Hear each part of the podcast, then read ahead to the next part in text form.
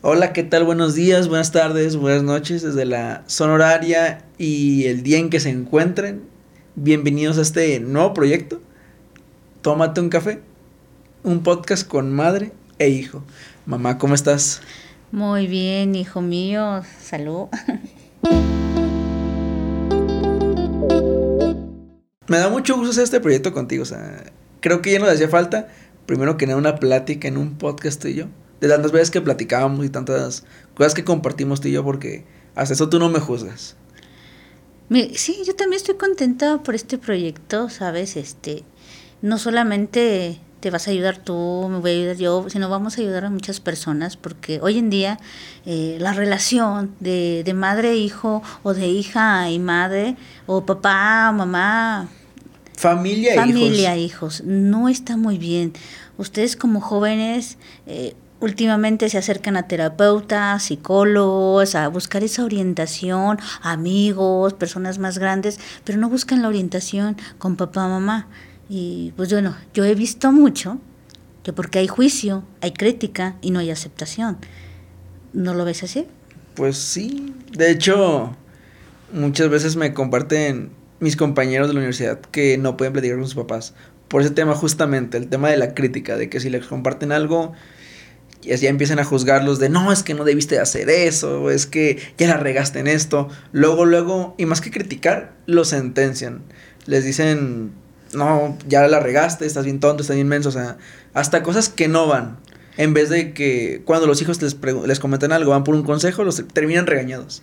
Así es, y se fractura esa relación tan bonita que debería de haber entre mamá e hijo, eh, porque pienso yo que de ahí viene la estabilidad emocional en el hogar, en la relación, en la comunicación. En este caso, bueno, pues tú y yo tenemos muy buena comunicación, somos colegas, compañeros, no amigos. que te quede estoy de acuerdo, estoy de acuerdo. Luego se confunde y aparte no está bien verse como amigo, una madre y un hijo. No está bien. Eh, pierdo un lugar en tu vida, tú pierdes un lugar en mi vida, se pierde el respeto, jerarquía se pierde jerarquía, eh, ya me empiezas a tratar al tú por tú y no está bien eso, que, que esa que veas, yo mamá ve a mi hija o mi hijo como mejor amigo, no. Eh, a lo mejor, como siempre dije yo, ¿no? En el momento que eh, decidí guiarte, dije, bueno, no pretendo ser la mejor madre del mundo, la excelente madre del mundo, pero es una buena guía. Y una buena guía no juzga, no critica, no sentencia, orienta pero para eso uno se tiene que preparar también.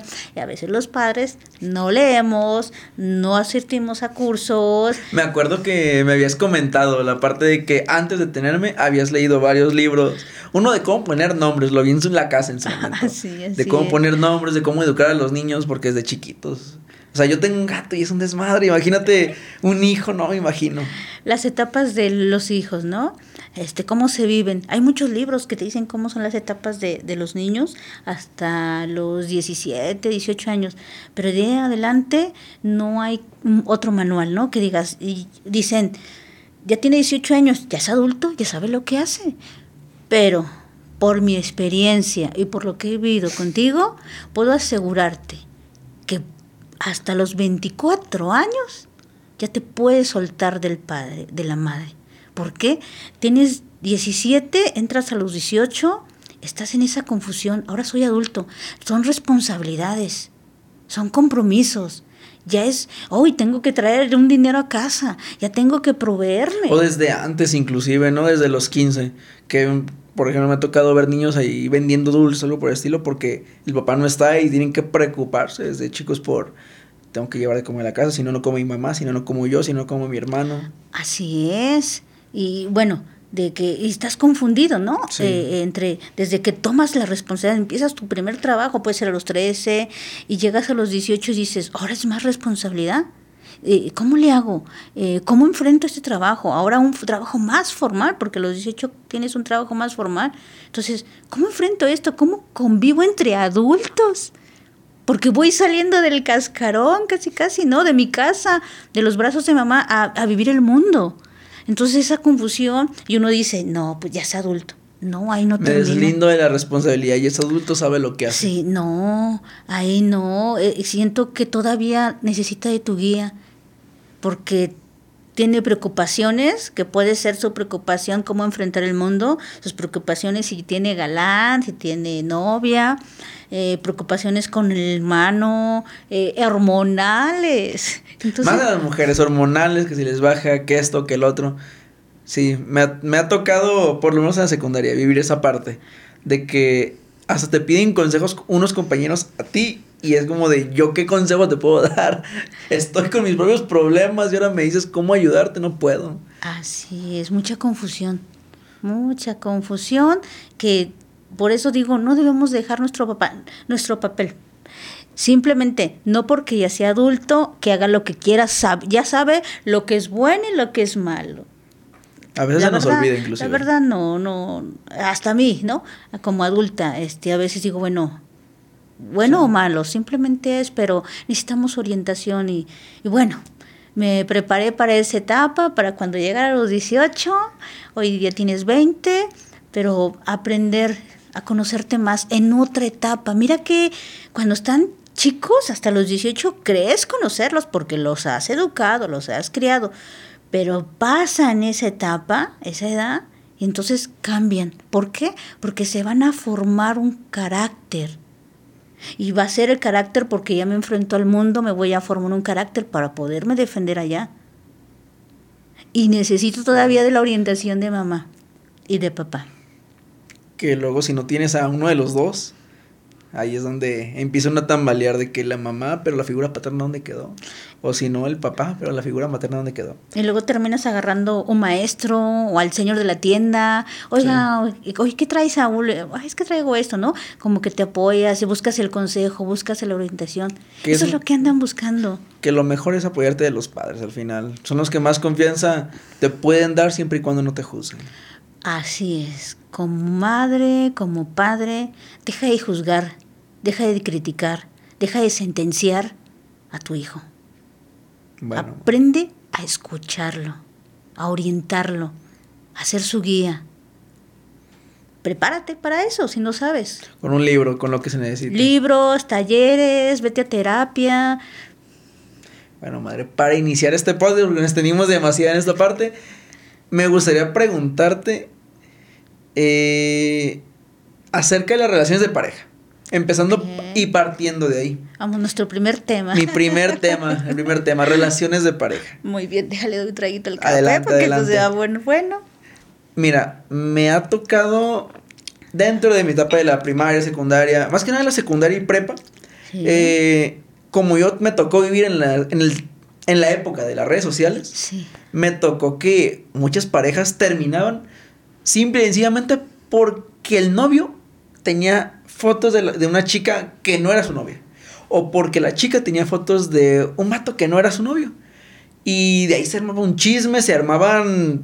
El vato, la chica se armaba sus ideas y tras terminaban. Y ya luego preguntas, ¿y pero por qué terminaron? No, pues porque supuestamente le engañó, pero con una chica de Instagram o de, de WhatsApp o de Facebook.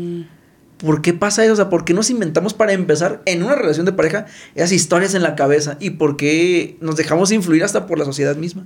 ¿Cuál es tu opinión? ¿Qué edad, qué edad pasó en eso? ¿Qué, qué edad tenías o, dónde? Lo vi mucho en la, en la prepa. el tema de que terminaban luego, luego por una foto. Se ponían muy celosas y uno no sabe ni qué responderle porque te empiezan a cuestionar de que, oye, pero esto, oye, pero el otro. Y tantito si tú ves, luego, luego ya piensan, no, es que ya me engañaste, ya hiciste, ya deshiciste. ¿Por qué pasa eso? Mira, en la prepa empiezan las primeras relaciones formales. Okay. Ya empiezas a vivir, como dicen, ligas mayores. Para ustedes ya se empiezan las ligas mayores ahí, en lo que es la prepa. Y empieza algo formal, algo, empieza la entrada de la sexualidad. Me imagino que unos antes, ¿verdad? Sí. Ya, pero ahí como que es más intenso. ¿Por qué? Porque la chica ya está más desarrollada, porque ustedes también. Entonces, eso es interesante. No traen preparación. ¿Y por qué uno desconfía tanto de la, de la pareja? Si para empezar tú la elegiste, o sea, te dio la confianza de llegar a algo más allá de una, de una simple amistad. Y aún así, dentro ya de la relación desconfías. ¿Por qué? Bueno, vamos viendo que, como te dije, no vienes preparado, eh, vas entrando en, en, conocer el mundo de los adultos y cómo se va a llevar una relación. Y ahí empieza el conflicto de que no tengo comunicación, una comunicación clara. A lo mejor lo que traigo de comunicación es aprendido de papá y mamá, que resuelvo gritando, peleando, exigiendo, reprochando, juzgando, criticando, sentenciando. ¿Cierto o no? Sí, estoy de acuerdo. Ok. Entonces, esa es la escuela que traigo. Y, por, y no va a fluir mi, mi, mi relación. Lo mismo que replicas en la casa, lo replicas en tus relaciones. Así es. Y va a haber la misma desconfianza también, tanto la chica como contigo. Lógico que, que ¿por qué dices tú? ¿Por qué empieza a desconfiar de, de todas mis amistades? Pues estás entrando en el mundo de adultos y, y claro que te va a deleitar la pupila otras chicas. Pero ustedes como jóvenes se enamoran en la prepa y creen que en verdad se enamoran. Y sí, se enamoran. Que al final es un enamoramiento, no es un enamoramiento como falso, por decirlo así. Es un enamoramiento con estrategia. ¿Por qué con estrategia? Porque con estrategia.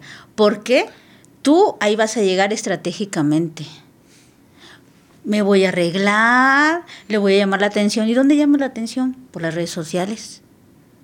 Me empiezo a mostrar que vea que tengo otras chicas o que me siguen otras, que vea que pues que también soy buen prospecto para ella, para todas. Si o no es estratégico. Voy a empezar a ver sus gustos. Ok, sí, sí, sí. Voy a investigar con amistades, con amigas, en sus redes sociales, qué le gusta, qué no le gusta, cómo es su vida. Ok. Es un enamoramiento estratégico.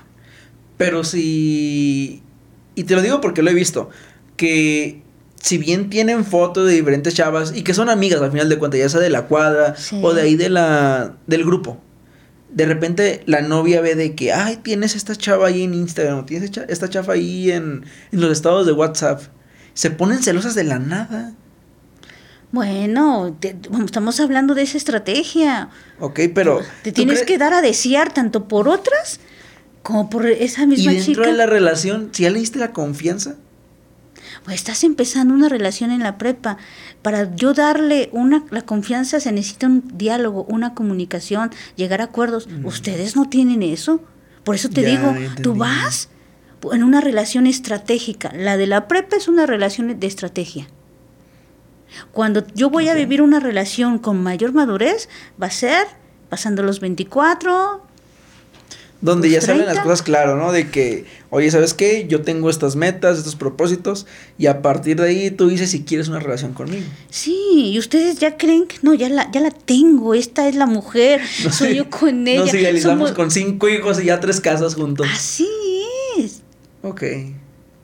Y no siquiera viven el amor colegial. El de nos estamos conociendo, voy conociendo cómo es esta chica, cómo son las mujeres, me voy, yo me voy conociendo en la relación a base de mi pareja. Y ella se va a ir conociendo en la relación a base de mí. Ok. Me tocó, fíjate que hablando de ese tema, me tocó que en su momento platicar con este Álvaro Reyes y él comentaba la parte en la que él decía que un hombre tiene que vivir todo o experimentar todo para después cuando quiera formalizar una relación bien ya con una chava, como tú dices, a los 24, 23 años, sabes que ya viví, ya no tengo necesidad de estar curioseando por otro lado, ya no tengo necesidad de estar buscando otras chavas para experimentar nuevas cosas.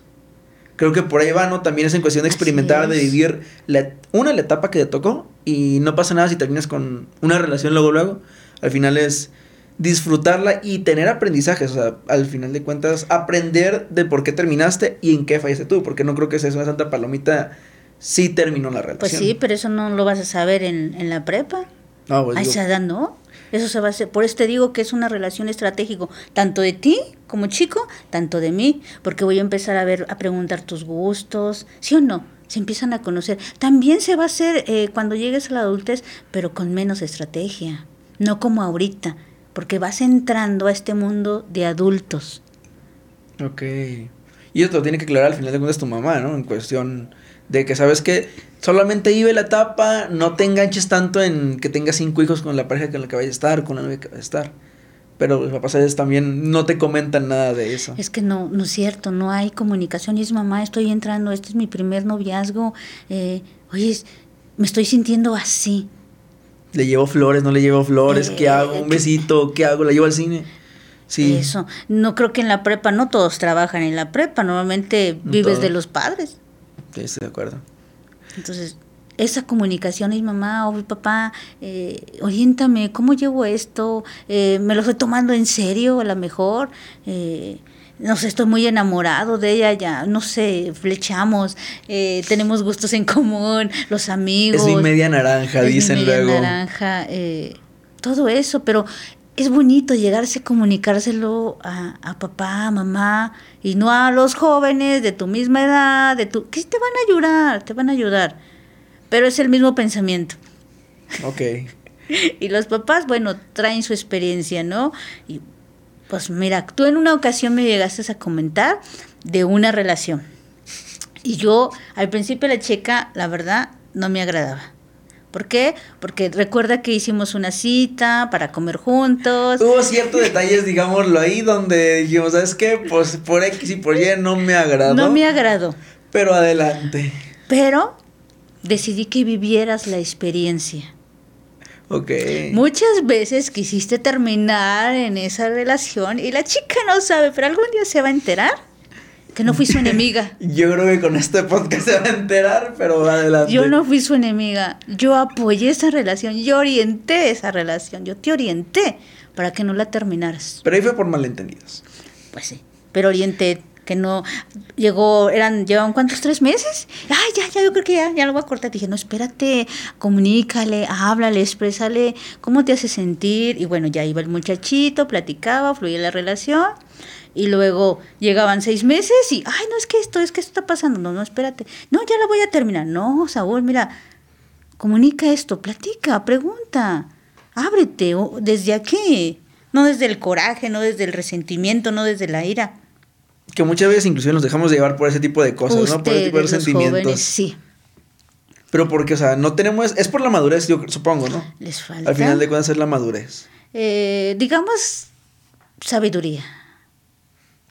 Porque para mí, ah, para mí la madurez, maduros son las peras, las manzanas, la fruta, la verdura. O sea, uno nunca llega a ser maduro como ¿Por qué no llegamos a, a ser maduros? A adquirir sabiduría, sí. A base de lo que has aprendido, vas a tomar la enseñanza de la vida, lo que la otra pareja quiere enseñarte, lo que te tocaba a ti enseñarle a ella, lo que tú provocaste en esa relación, pues ahora sí que el 50 y 50 y no, no, no lo hacemos, no lo hacemos en verdad. Entonces, tanto es sabiduría como es experiencia en las relaciones, el tema de tener que vivir poco a poco. Ok. Y esa relación, creo entender que duró tu relación más de un año. No, no sé. Dejémoslo en incógnita y que nos que supongan. Tú sabrás, tú sabrás cuánto duró esa relación, pero sé que sí duró bastante. Eh, no influí para terminar. Yo sé que no me gustaba y no me agradó la chica, pero simplemente apoyé que estuvieras ahí porque sabía que ibas a aprender. Porque esas pequeñas relaciones son parte de un futuro matrimonio, no con ella, con otra persona. Que ojo, me diste un punto, que es el tema de que la mamá a suele meterse en las relaciones con el hijo, con la hija de no me agrada, bótalo. Y a los cinco minutos, bueno, no a los cinco minutos, a los dos días lo bota. Yo creo que ahí la, la mamá no debería de meterse tanto en las relaciones, simplemente aconsejar y ser un soporte para el hijo en caso, o a la hija en caso de que termine la relación. No dar como tal un punto de vista porque al final el hijo puede sesgarse, puede decir, ay, mi mamá es la que sabe mucho, entonces voy a hacerle caso a mi mamá, voy a terminar con ella. Cuando tú como mamá intervienes en la relación de pareja porque a ti no te parece, no estás dejando a tu hijo que aprenda a decidir. O hijo o hija. No, no va a aprender, va a depender de ti. Y entonces va a empezar a dudar en la vida. ¿Cuándo va a empezar a tomar decisiones? Ahora, no es una relación que ya se va a quedar es el comienzo de, futuras relaciones maduras, con experiencia. Y ahora, mamá, no debe de aconsejar, es orientarte, guiarte. Porque te, si te aconsejo, te voy a aconsejar de lo que a mí me gustaría. Y si yo te Mm, oriento, te voy a dar una, dos, tres opciones. De estas tres, puedes tomar un poquito de cada una, pero al final decide. Yo apoyo tu decisión. Y dejar la responsabilidad, ¿no? Que a partir de ahí se aprende un poquito el tema de la responsabilidad de tú asume tus consecuencias, tú eres el que decidió, porque si no luego... Y me pasó, no, tú recordarás que en su momento yo decidía y era, ¿sabes? No, mamá, es que me dejé guiar por ti, tú tuviste la culpa, tú esto, tú el otro. Y creo que al final es darle la responsabilidad y que él decida al final de cuentas. Así es. Y, no, y aunque se equivoque, no lo vas a juzgar, no lo vas a criti- criticar. Eso es algo parte de la vida. Llegar a ser un soporte al final para el hijo, o sea, de estar ahí cuando te necesita en esas circunstancias. Así es. Este, vivir, qué bonito sería vivir ese noviazgo, ¿no? Desde yo te oriento, desde mi experiencia, te guío, no te aconsejo, De lejos, no te juzgo, no te digo que es bueno y es malo, te voy a orientar. Y, y- y te voy a acompañar en ese noviazgo y va a haber comunicación. Qué mejor que yo, ¿no? Como mamá, poderte acompañar. Eh, y pues sí, mamá, le va a doler verte a veces llorar, pero también eso es parte que ustedes tienen que vivir y uno como padre pues también tiene que aprender a vivir que nos gustaría a nuestros hijos meterlos en una cristalita, una cajita de cristal, pero no, no se puede. que al final creo que es una etapa para ambos, ¿no? Sí. Es algo que tienen que vivir ambos, tanto padre como hijo. Algo que me gustaría preguntarte, porque no más quería preguntarte, en su momento lo platicamos en una de nuestras tantas pláticas que tuvimos madre e hijo en la casa sentados, espera, eh, dialogando y debatiendo ideas, es el tema de que la infidelidad viene por parte de los padres, o sea, repites patrones tú como hijo de por parte de los padres. Los padres, si tú ves que en tu casa hay infidelidades o que el papá le fue infiel, tú tiendes más a ser infiel. Me gustaría que nos compartieras un poquito ese tema porque a mí no me quedó tan claro y creo que puede aportar mucho. Mira, eh, bueno, aquí la audiencia se va a enterar que soy terapeuta, consteladora, Y, bi- y biodesprogramadora. Dios, programadora y profesora de yoga y bueno, soy una aprendedora y emprendedora de la vida. Todo un poco al final de cuentas. Eh, amo y me encanta aprender y en las consultas eh, tocamos mucho este tema de la infidelidad. Te voy a hablar un poquito de, de constelaciones familiares, como lo, lo hemos visto, lo hemos trabajado en constelaciones, la infidelidad. Mira, imagina su papá, los papás de los abuelos. Si el abuelo tuvo muchas relaciones y fue infiel a la abuela, esa energía de esas chicas que el abuelo ilusionó o dejó eh, con corazoncitos rotos, esa energía, yo como varón, no, no la voy a aceptar, voy a decir, no, ella también me buscó, ella también quería, ella sabía que yo estaba casado, ¿Le echas la culpa a la otra persona? Ajá, así es. Y no tomas tu parte. Y entonces eso se lleva aquí en el núcleo familiar con la abuela. Y esa energía que trae el abuelo, ¿dónde se gesta? En los hijos. ¿no? En los hijos, lo voy a, esa energía de rechazo hacia lo que hice y lo que no acepto y a lo que juzgo y critico, lo traigo en mí. Entonces a la hora de intimar con mi pareja, ahí voy a gestar esas en- energías, esas emociones.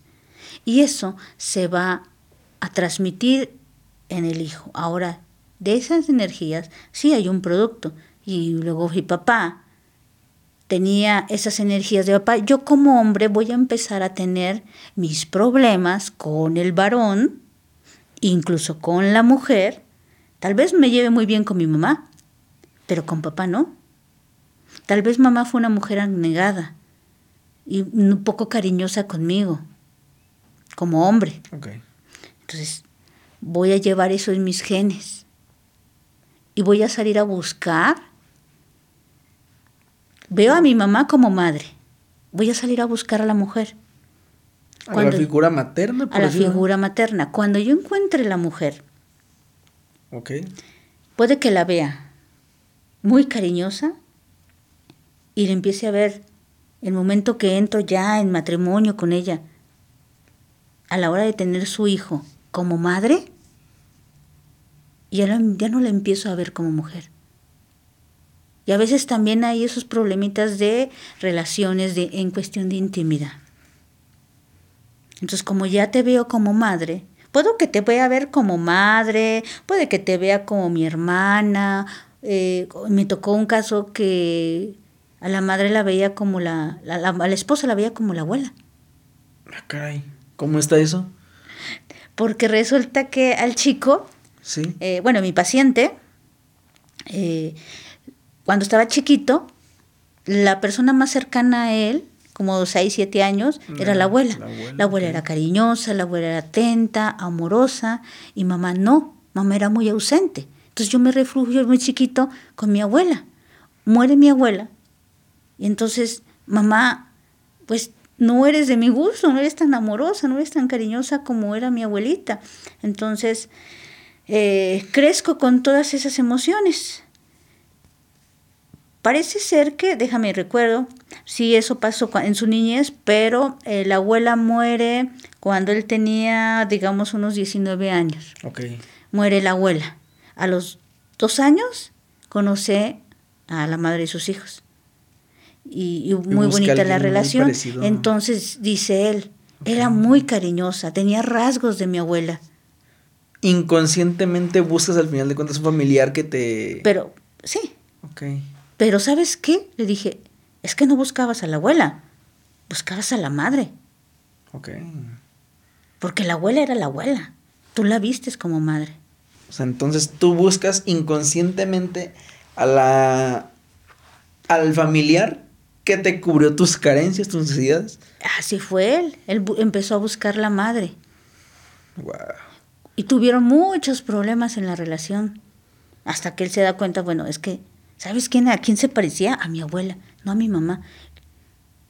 Y le digo, ¿y entonces dónde buscaste a la mujer? Y me contesta, ¿será por eso que buscaba en las calles mujeres? Empezó a buscar al final todo tiene que ver desde la casa, entonces, o sea, como son tus padres es como al final llevas tus relaciones. Así es. Y resulta, bueno, espérate tantito que te cuente más. A ver, eso puso bueno. Eso, ok, detectamos que salió a buscar eh, a las mujeres, le fue infiel con muchas mujeres y le dije, ¿y entonces dónde dejaste a esa mamá? La mamá la juzga. Él tiene problemas, en ese momento llega conmigo, tenía problemas con la mamá, tenía problemas en los pies, en biodescodificación, los pies representan a la madre. Entonces tenía problemas en los pies y yo le dije, bueno, es que son, es la mamá. ¿Dónde está tu mamá? Si tuviste a la abuela, ¿dónde, está? Excluiste, excluiste a tu madre. ¿Y dónde la dejó? Pues ahí está, pero la juzga y la critica. Sigue buscando en las relaciones a la mujer, pero también cuando él entra en relación, una relación formal, va a volver a encontrar a la madre. ¿Y qué hicimos? Yo le dije, ¿sabes por qué tienes tantos problemas con tu mamá? Porque no le das el lugar que le corresponde. Tú, esta es la abuela, tú te pusiste en medio como el hijo de la abuela, tú la tomas como madre. ¿Y la abuela dónde está su hija? Tú saltaste a su hija. Okay. ¿Por cómo quieres que no esté tu madre enojada contigo? Si le quitaste el lugar de, de hija, de hija y luego la desplazaste como madre. Ok. Entonces vamos dando el lugar a quien le corresponde. A la mamá, a la hija primero y después a la madre y luego usted se pone al último como hijo. Eso es lo que hacemos en constelaciones familiares. ¿Cuál es la importancia del tema de las jerarquías? De que aprendas a respetar por el nivel que tiene, ya sea la mamá, ya sea la abuela, ya sea el papá. El orden familiar. Si yo salto, excluyo a mi madre, voy a estar buscando mujeres, voy a estar buscando a la madre. Si tú excluyes a tu mamá, vas a estar buscando mujeres si tienes a ser infiel tienes, vas a buscar a la madre en la calle, en otras personas. Si no estuvo la mamá, como en otros casos, dicen mi hermano, mi hermana, eh, ella es mi madre, vas a estar eso. vas a ver a la, a, a la mujer, una puede ser como tu madre o como la hermana. Y la hija que tiene problemas con el padre, vas a ir a buscar al padre entre los hombres. Un hombre que me arrope, que me abrace, que me consienta, que yo sea la luz de sus ojos. Busca esa protección, por eso inclusive a veces suele haber relaciones donde la chava en ese Vamos caso a es menor. dejarle ¿no? una pregunta a la audiencia. A ver cuál. Mujeres, aquellas que anden en busca del padre, ¿acaso te gusta un hombre de espalda ancha? Ok, ah, ok, ok. ¿Acaso te gusta un hombre alto, con manos grandes? ¿Acaso te gusta un hombre que imponga? Porque la espalda es protección. Y si yo te impongo, hay hombres que se paran así, entonces yo, yo impongo. Entonces tengo con qué protegerte. Estoy buscando quien me proteja o quien me rescate. Entonces, que nos contesten.